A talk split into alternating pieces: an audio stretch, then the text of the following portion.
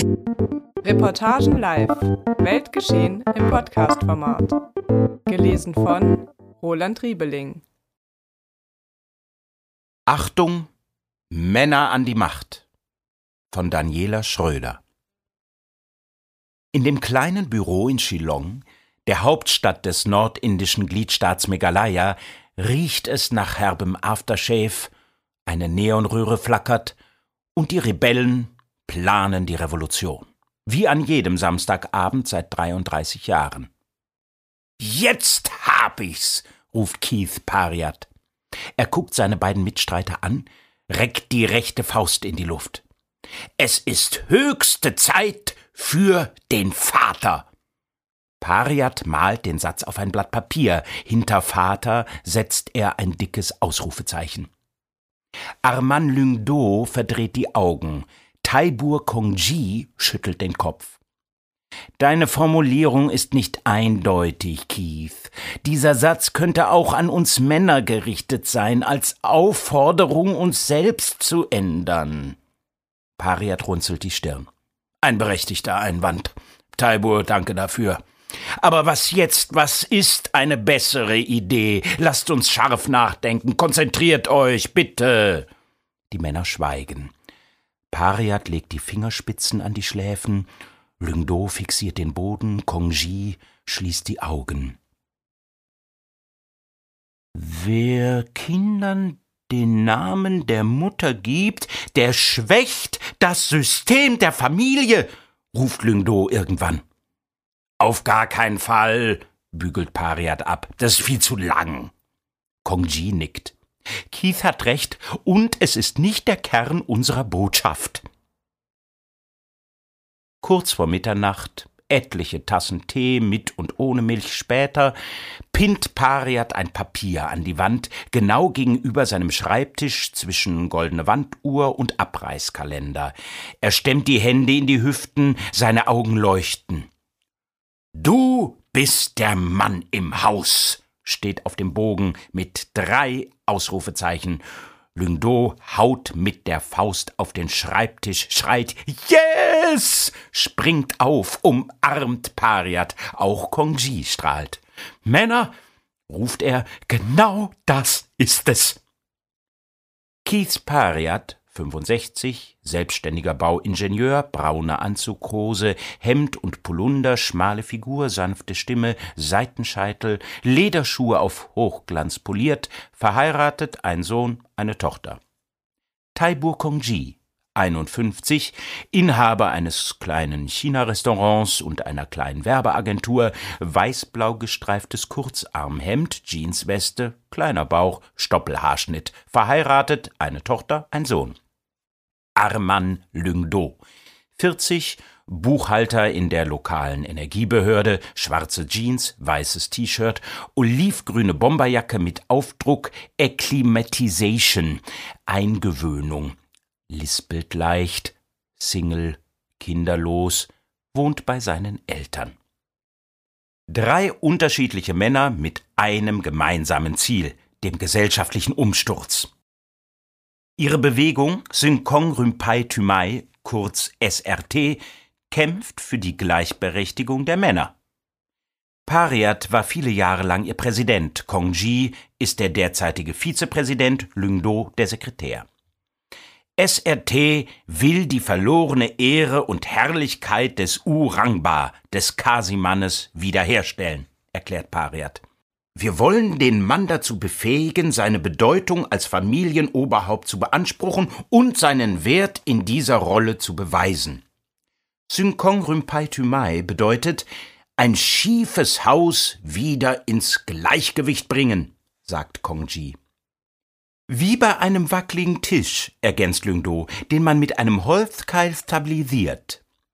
Das schiefe Haus, der wackelige Tisch, das ist für die Männer vom SRT die Gesellschaft, in der sie leben. Meghalaya, der kleine Gliedstaat im östlichen Zipfel Indiens, gut drei Millionen Einwohner, ist die Heimat des indigenen Stammes der Kasi.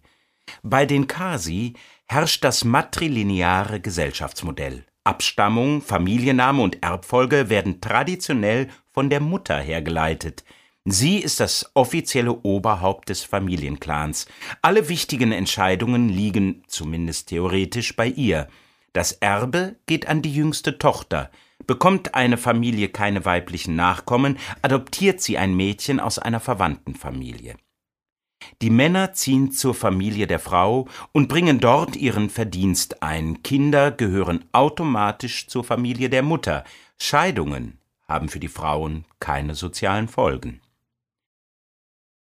In Indien ist das eine große Ausnahme. Gewalt gegen Frauen, das Töten von Töchtern. Der Stellenwert der indischen Frau ist traditionell gering.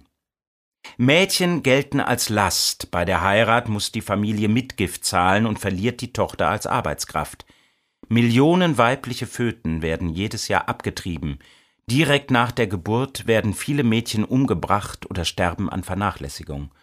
Frauen sind von der Erbfolge ausgeschlossen. Das gesamte Vermögen gehört dem Mann. Die Scheidung bedeutet für die Frau das gesellschaftliche Aus. In Meghalaya ist die Mutterfolge in der Verfassung verankert. Gemäß Überlieferungen stammt das Modell aus einer Zeit, als die Männer Kriege mit verfeindeten Stämmen führten, während die Frauen zu Hause Felder, Vieh und Kinder versorgten. Da die Männer nicht wussten, ob sie lebend aus dem Kampf zurückkehren würden, übergaben sie den Frauen alle Rechte an Kindern, am Besitz und Familiennamen, sie übertrugen ihnen die Verantwortung für Normen, Werte und Fortbestehen der Gesellschaft. Jetzt wollen die Männer diese Macht zurück. Wir fühlen uns wie Zuchtbullen, sagt Kongji. In dieser Gesellschaft hast du als Mann nur einen Zweck. Aber zu sagen und zu entscheiden hast du nichts, ergänzt Pariat, weder in deiner eigenen Familie noch in der Familie, in die du heiratest. Lyngdo lacht kurz. Tja, sagt er, wir Männer sind hier die ewigen Außenseiter. Pariat, Kongji und Lyngdo sitzen in Pariats Büro im Early Holiday Home, einer Stiftung mit Gästehaus. Neben dem Job als Ingenieur ist Pariat Vorstand der Stiftung, dort verbringt er den Großteil seiner Arbeitstage und jeden Samstag. Der Samstag gehört traditionell der Arbeit für unsere Bewegung, sagt Pariat. Er schließt einen Aktenschrank auf und zieht zwei dicke Fotoalben heraus. Die ersten Bilder zeigen Männer unterschiedlichen Alters mit Anzug, Krawatte, ernstem Blick in zwei langen Reihen. Synkong Rympai Thymai ist am 14. April 1990 in einer Sporthalle in Shillong entstanden. Hier stehen wir am Gründungsabend vor unserer Flagge, sagt Pariat. Das hier bin ich. Neben mir Taiburs Großvater mit der Schlägermütze, das ist J.D. Lyngdo. Links von ihm steht Dr. Lingwi. Pariat blättert weiter, streicht Fotos und Eselsecken glatt, erzählt, wie sie sich damals schworen, einander zu unterstützen, immer füreinander da zu sein, einer für alle, alle für einen. Seine Augen glänzen. Kongji und Lyngdo hören ihm zu. Lyngdo gähnt ab und zu.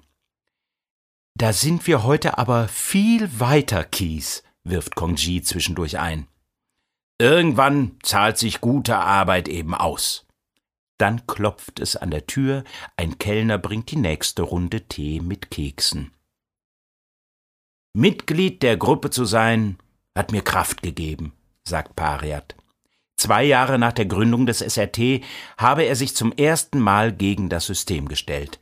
1992 wurde sein erstes Kind geboren, eine Tochter. Nach der Tradition musste sie mit Nachnamen Karkhongo heißen, wie die Familie ihrer Mutter Vanpaiti. Doch Pariat setzte seinen Nachnamen für das Mädchen durch. Wir haben wirklich hart gestritten, sagt er, aber am Ende war meine Frau einverstanden. Auch als sein Sohn geboren wurde, bekam er den Nachnamen des Vaters. In der sechsten Klasse gewann die Tochter ein prestigereiches Stipendium, eine große Ehre für die Familie. Plötzlich war das Namensthema wieder da, sagt Pariat. Meine Frau und ihre Schwestern entschieden, dass unser Mädchen ihren Nachnamen tragen soll. Und das hat der Clan dann einfach gemacht. Warum können wir nicht sein wie der Rest des Landes? Fragt Lyngdo.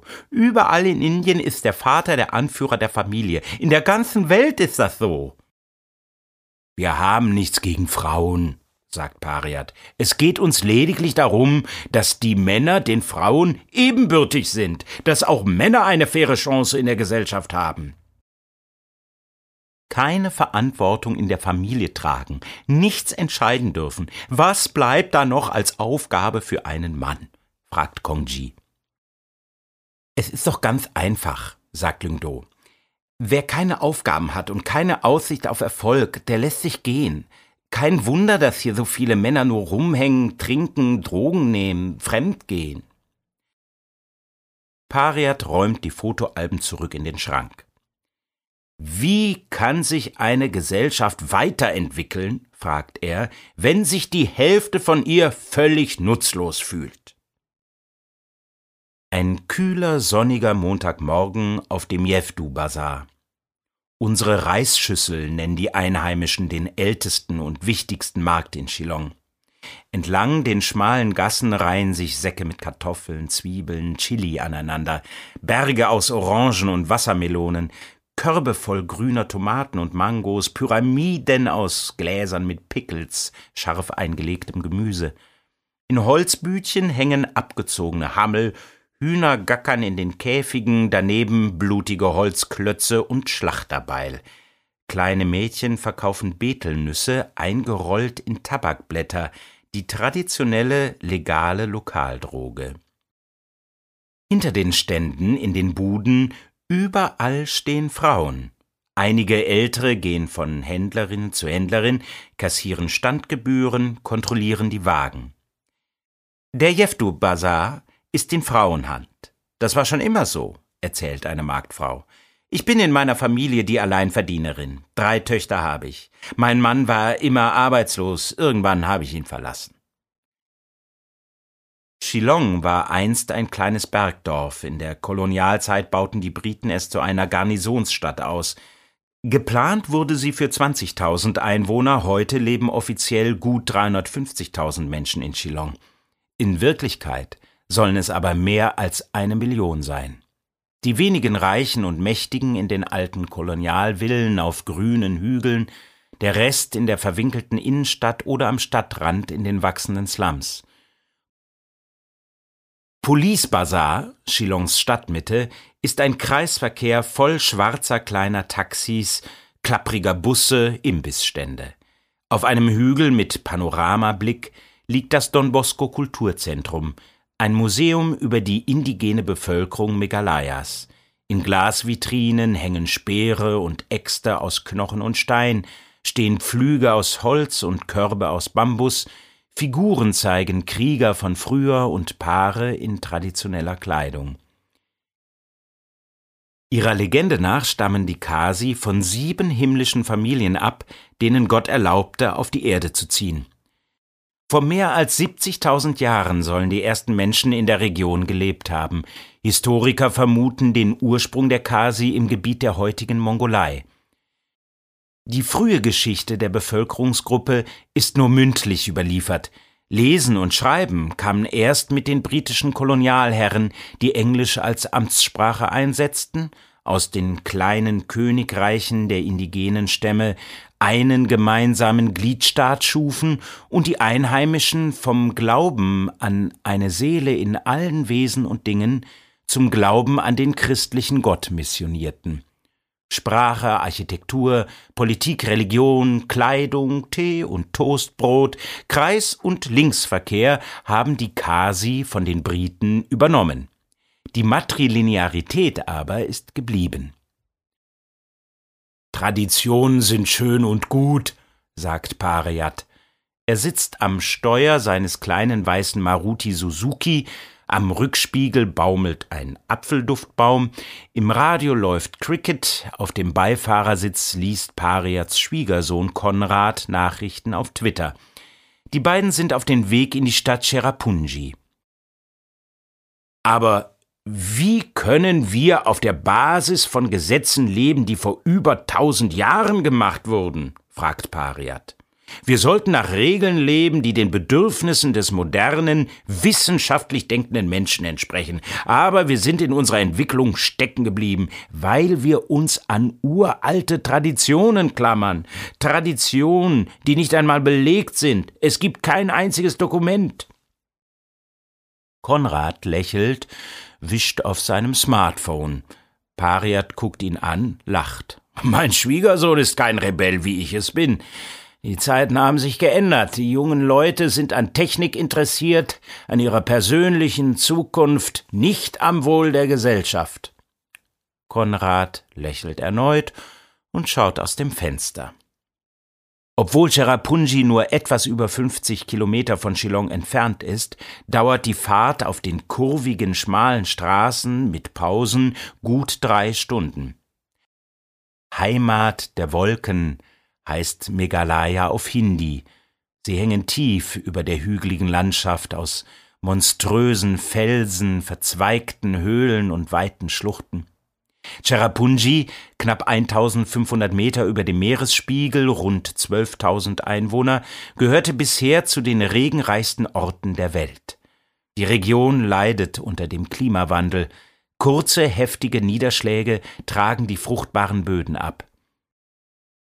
Cherrapunji, das sind Schule, Kirche, Sportplatz, Marktplatz, Polizei, Post, Tankstelle, ein paar kleine Geschäfte, eine Handvoll Teestuben, Imbisse, Pensionen.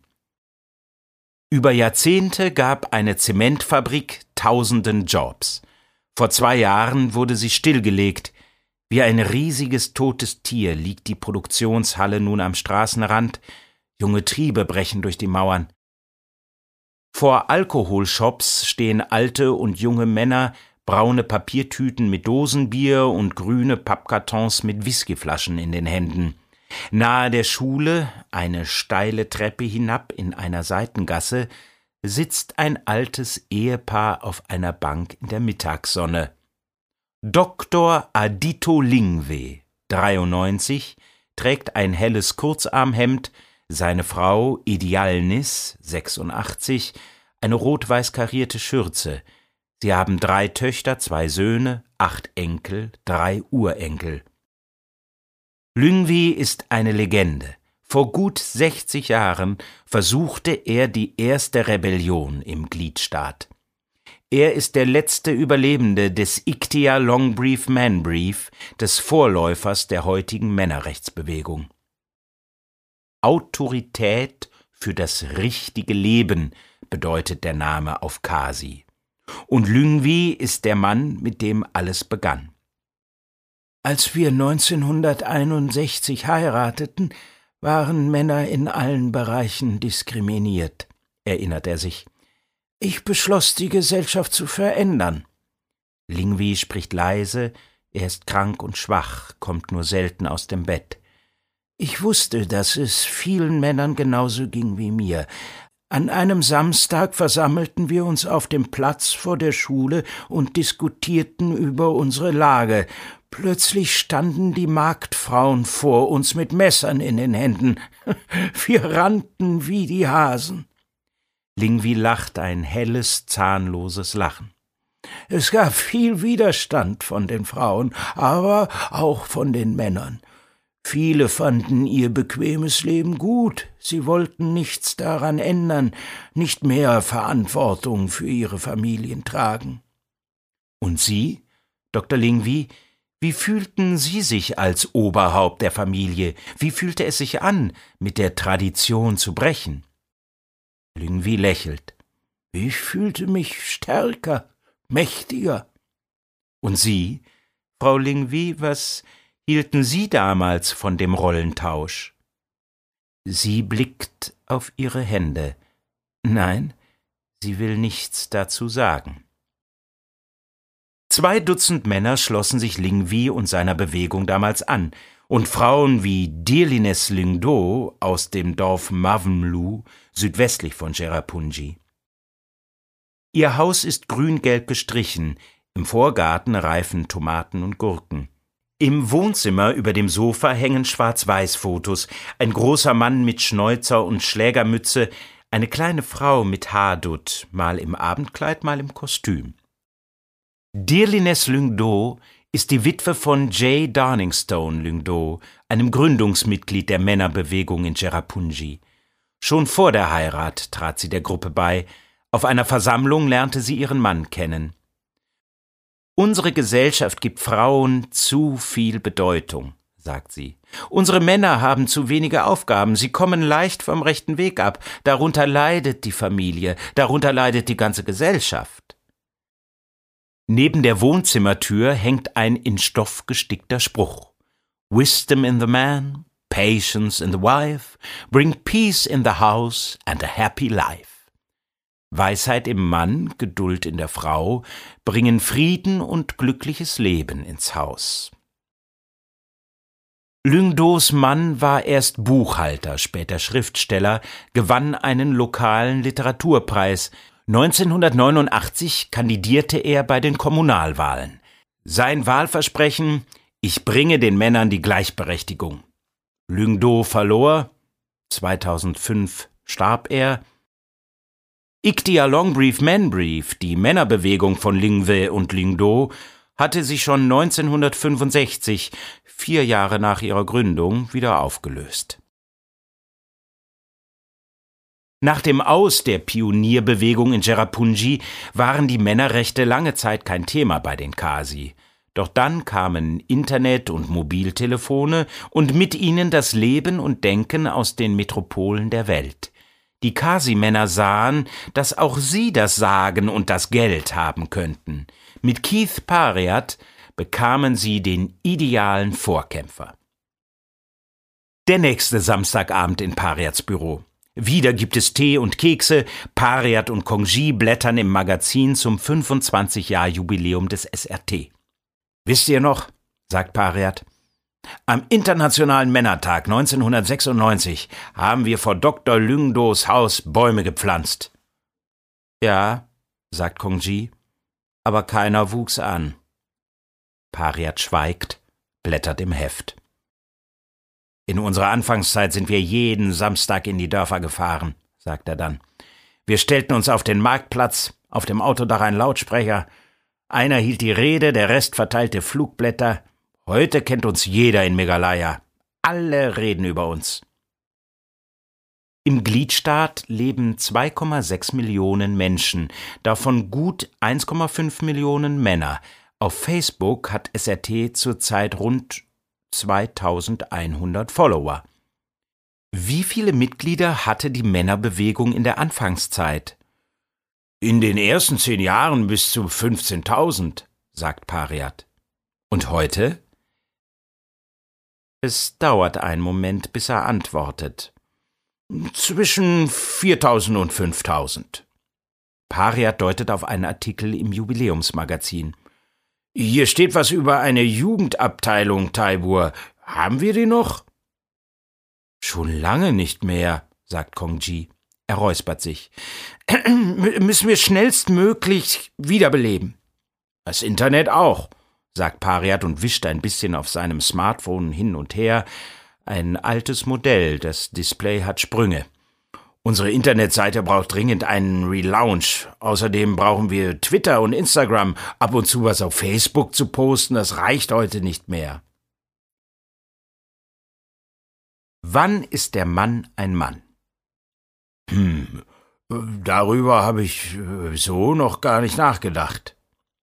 In der Bibel steht, dass Gott am Anfang den Mann schuf, danach erst die Frau, als seine Gehilfin weil die religiöse Perspektive kannst du in der Öffentlichkeit nicht bringen. 75 Prozent der Menschen hier sind Christen. Die Leute verstehen das.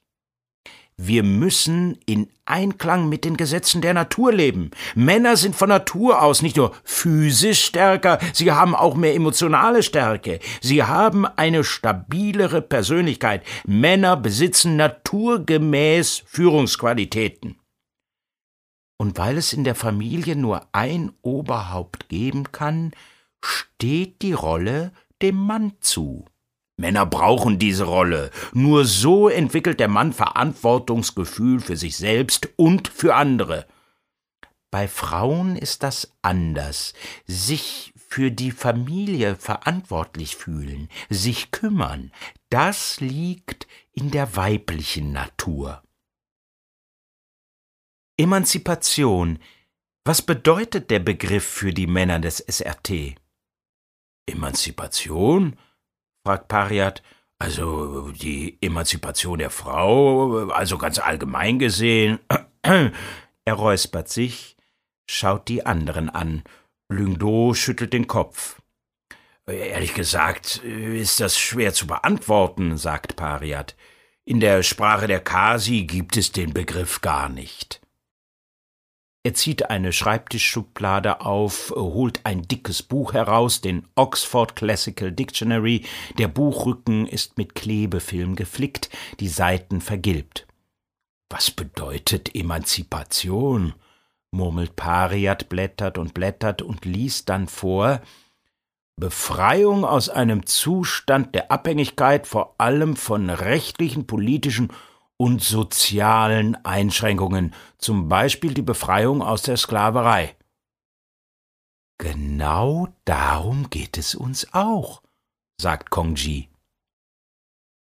Also ist der SRT eine Emanzipationsbewegung. Exakt, ruft Kongji. Wir kämpfen für die Emanzipation der Männer.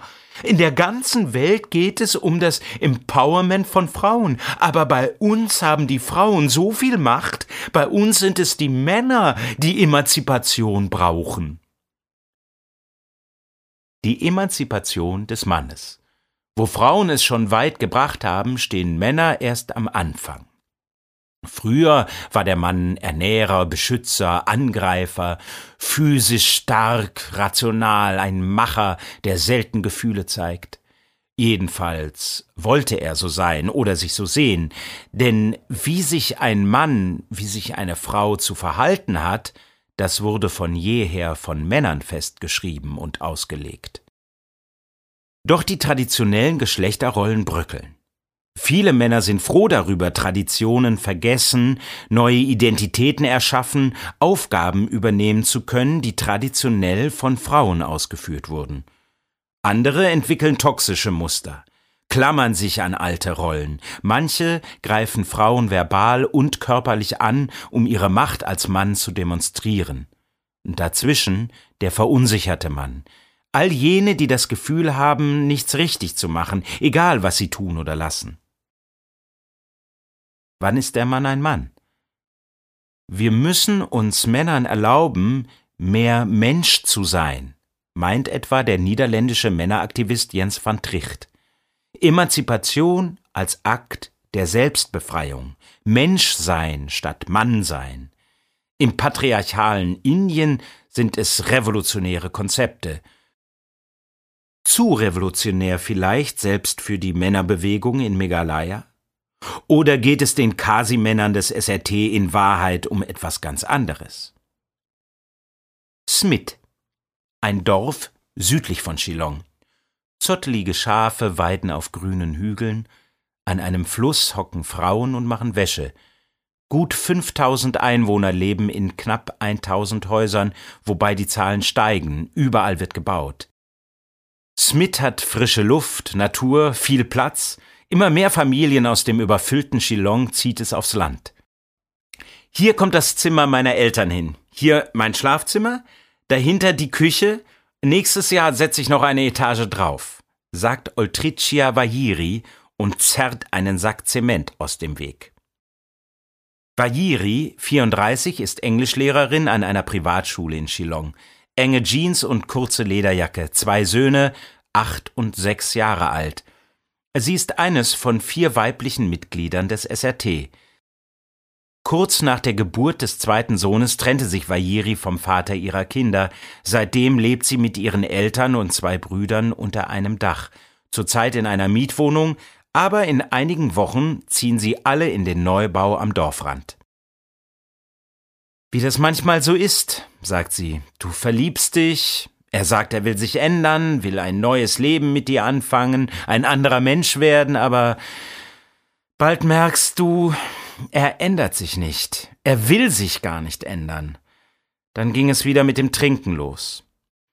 Er hat sich nicht mehr für die Jungs interessiert, behauptete sogar, dass sie nicht von ihm sind.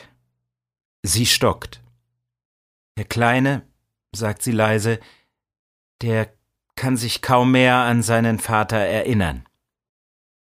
Bariri ist die einzige Tochter der Familie, mit ihrem Verdienst ernährt sie alle. Montag bis Freitag arbeitet und wohnt sie in Shillong, ihre Eltern kümmern sich um Enkel und Haushalt. Meine Eltern geben den Kindern Liebe und Zuneigung, sagt Wahiri. Ich bin für Miete, Essen, Schulgeld, Kleidung, den Neubau zuständig. Für alles Finanzielle. Du bist eben die Frau im Haus, sagt ihre Mutter, legt ihr den Arm um die Hüfte, strahlt. Männer sind doch egal. Und wenn du doch wieder heiraten solltest, dann ziehe ich auch diese Kinder groß. Nein, Mama, man kann Kinder nicht ohne den Vater großziehen. Man braucht ein männliches Vorbild, besonders für Söhne. Direkt nach der Trennung vom Vater ihrer Kinder trat Vajiri dem SRT bei.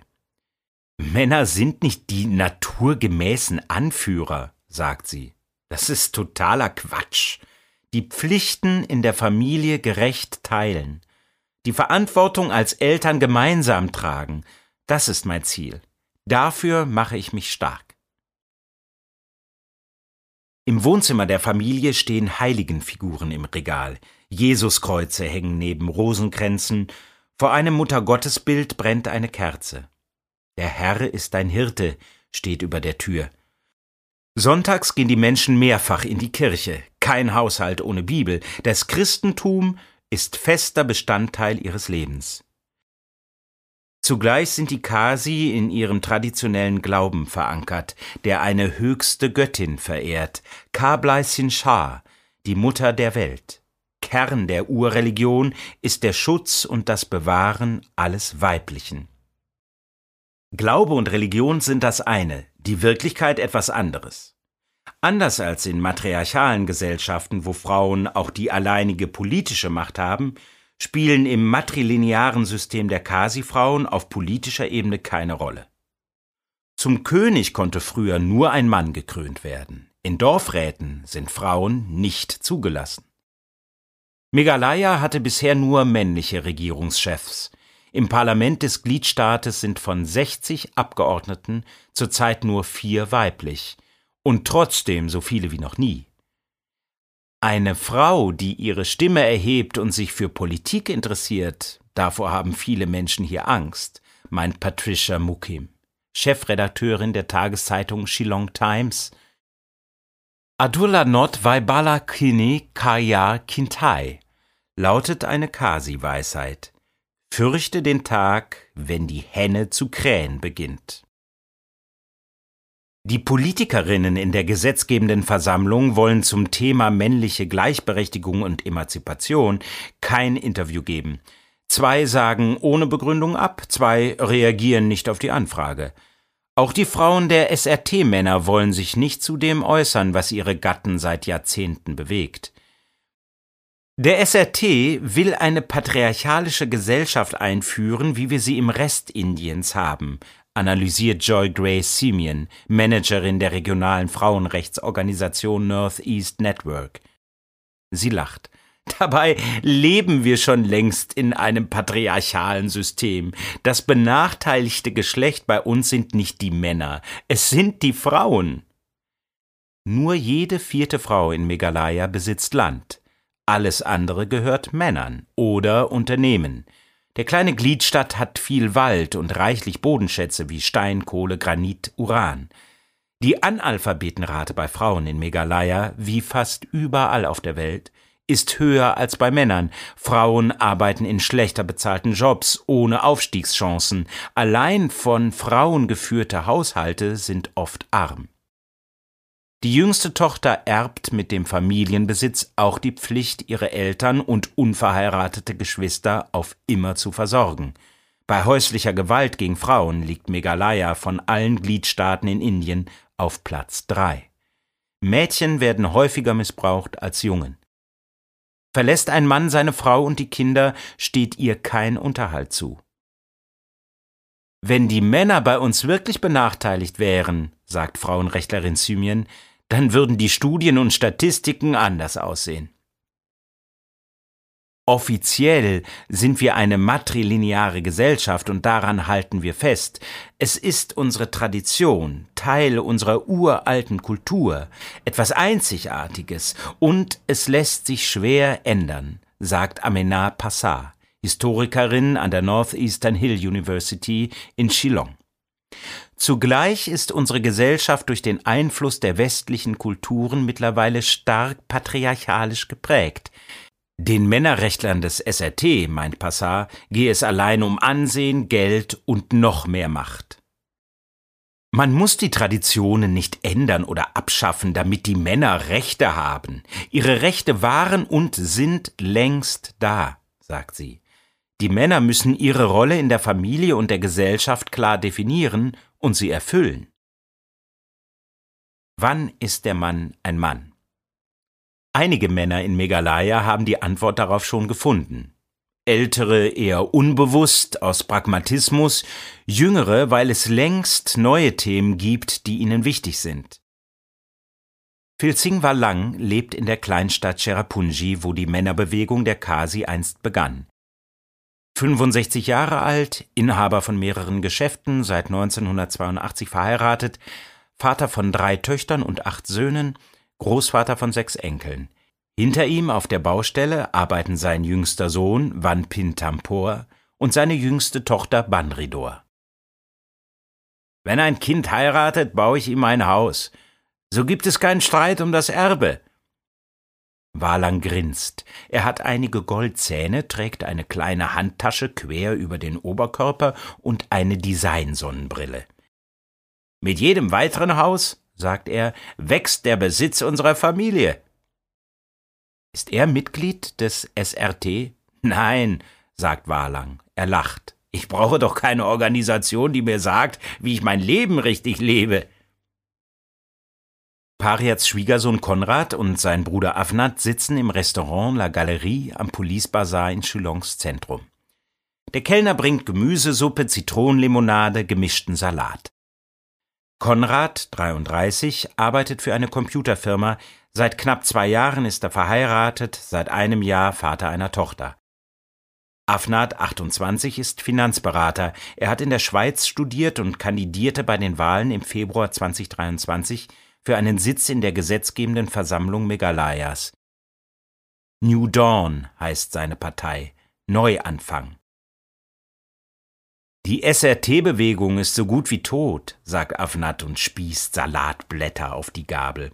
Hohe Arbeitslosigkeit, eine schwache Wirtschaft, viele sehr arme, wenige Reiche, keine gesunde Mittelschicht. Unsere Gesellschaft steht vor so vielen Herausforderungen. Wir haben keine Zeit, etwas an unseren Traditionen zu ändern. Wir müssen die echten Probleme angehen womit sich mein Schwiegervater und seine Freunde seit Ewigkeiten beschäftigen, wofür sie seit Jahrzehnten kämpfen, das ist für Leute in unserem Alter völlig irrelevant, sagt Konrad.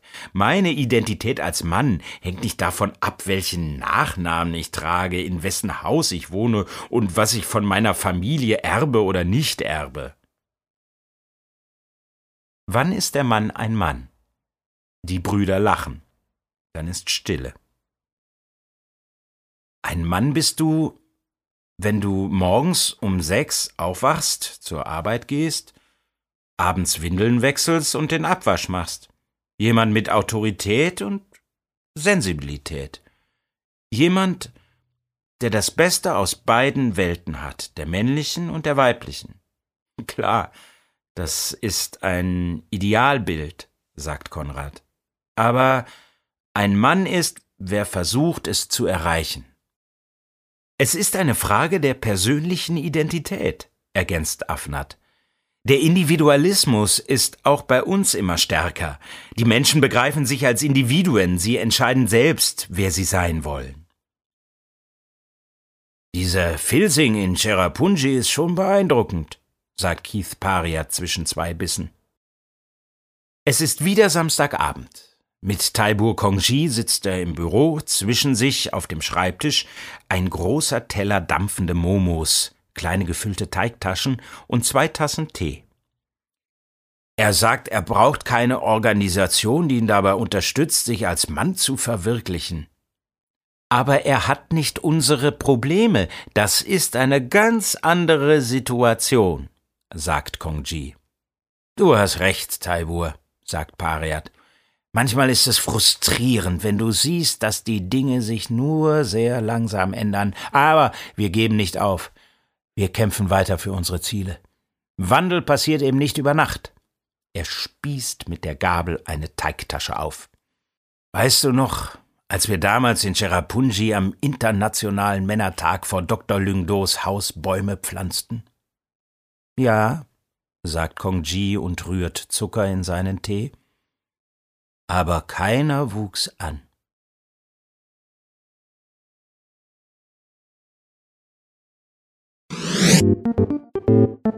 Nochmal nachgefragt bei Daniela Schröder. Hallo Daniela. Hallo. Daniela Schröder arbeitet als freie Reporterin, Redakteurin und Autorin in Hamburg. Besonders interessiert sie sich für Wirtschaftsthemen, die sie an Orten findet, an die sich selten Journalistinnen verehren. Daniela hat über die Jahre für so ziemlich alle wichtigen deutschsprachigen Medien geschrieben und ist seit vielen Jahren auch Stammautorin bei uns beim Magazin Reportagen. Daniela, wie hast du die Männerrechtsorganisation SRT im indischen Shillong gefunden? Ähm, das Ganze begann mit einer Reportage, die ich mal über sie äh, gelesen habe. Und ich meine, das war in einem englischen Magazin, im Guardian oder in der BBC. Ich weiß es gar nicht mehr genau, weil es schon etwas her ist, dass ich zum ersten Mal von ihnen gehört und gelesen habe. Was hat dich an dieser Geschichte gereizt? Okay, ja, äh, gereizt. Also das war gut, das war eine ähm, Reportage, aber echt ein sehr kurzes Stück. Und ähm, äh, es ging einfach darum, Männer in Indien, die für ihre Emanzipation kämpfen. Und das hat alles gesprengt an Kenntnissen und äh, Wissen und Klischees vielleicht auch, die ich über Indien hatte. Ich bin zuvor schon zweimal in Indien gewesen, auch für äh, Reportagen, für Reportagen. Und äh, da habe ich indische Männer einfach als sehr, ja, so klassisch männlich kennengelernt. Das Patriarchat ist da sehr ausgeprägt. Ähm, Frauen haben einfach eine untergeordnete Rolle und entsprechend überrascht war ich dann, als ich gelesen habe, ähm, es gibt eine Region, in der in Indien die Frauen offiziell das, die Rechte haben, das Sagen haben, sowohl im privaten als auch im öffentlichen Leben.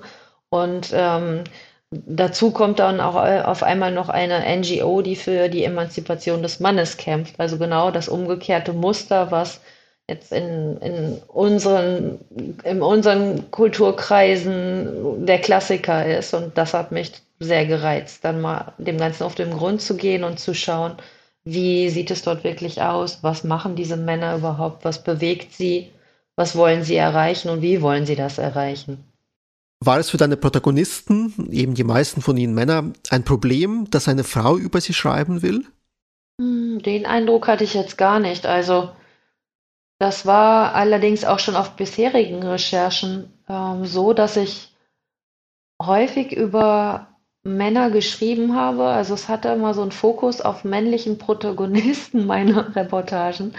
Ähm, und es war immer sehr einfach eigentlich mit, mit ihnen auch über Themen zu sprechen, die schon sehr intim letztendlich auch waren. Und hier war es jetzt ganz genauso. Also die Frage, warum sie sich unterdrückt fühlen, warum sie sich benachteiligt fühlen, da sind ja schon, letztendlich mussten sie da ja schon sehr sehr offen und ehrlich drüber sprechen. Und vielleicht ist es einfacher, sich jemanden zu öffnen, zu offenbaren, vielleicht auch mit der Wahrheit irgendwann ans Licht zu gehen, den man, ja, der wirklich so ein Outsider ist und ähm, von dem man auch nicht erwartet oder ihn verdächtigt, das dann dazu benutzen, zu benutzen, um, um irgendwelche negativen Dinge da zu bewirken, sondern einfach jemand, der von außen kommt und wahrscheinlich auch Fragen stellt, die äh, sonst nicht gestellt würden, weil man halt als ja, als Reporter jetzt aus Europa, aus Deutschland schon mit einem anderen Blickwinkel daran geht und Dinge in Frage stellt oder Dinge wissen möchte, die sie bisher vielleicht für selbstverständlich genommen haben oder gar nicht gewohnt waren, darüber zu sprechen. Wie lange hast du diese Geschichte recherchiert? Also ich war unterm Strich war ich zwei Wochen dort. Warst du die ganze Zeit mit den Männern vom SAT unterwegs? Also nicht die ganze Zeit. Ich habe auch viel Zeit mit Frauen dort verbracht. Ähm, mit einer Frau, die sogar Mitglied in dieser Gruppe ist. Ähm, mit Frauen, die in NGOs, für NGOs arbeiten, die wiederum für die Rechte der Frauen dort in der Region äh, kämpfen. Ähm, ich habe auch viel Kontakt gehabt zu Frauen, die sich mit diesem Thema auf wissenschaftlicher Ebene beschäftigen, also zum Beispiel eine Professorin an der lokalen Uni dort, die zu dem Thema forscht, ähm, eine Journalistin, die schon häufig über die Gruppe geschrieben hat. Also ich habe versucht, möglichst so den, den Fokus aufzuziehen und auch zu schauen, wer ist drumherum noch mit dieser ganzen Thematik beschäftigt. Und das waren eine, ja, interessanterweise waren das auch viele Frauen, die das Ganze auch kritisch beleuchten.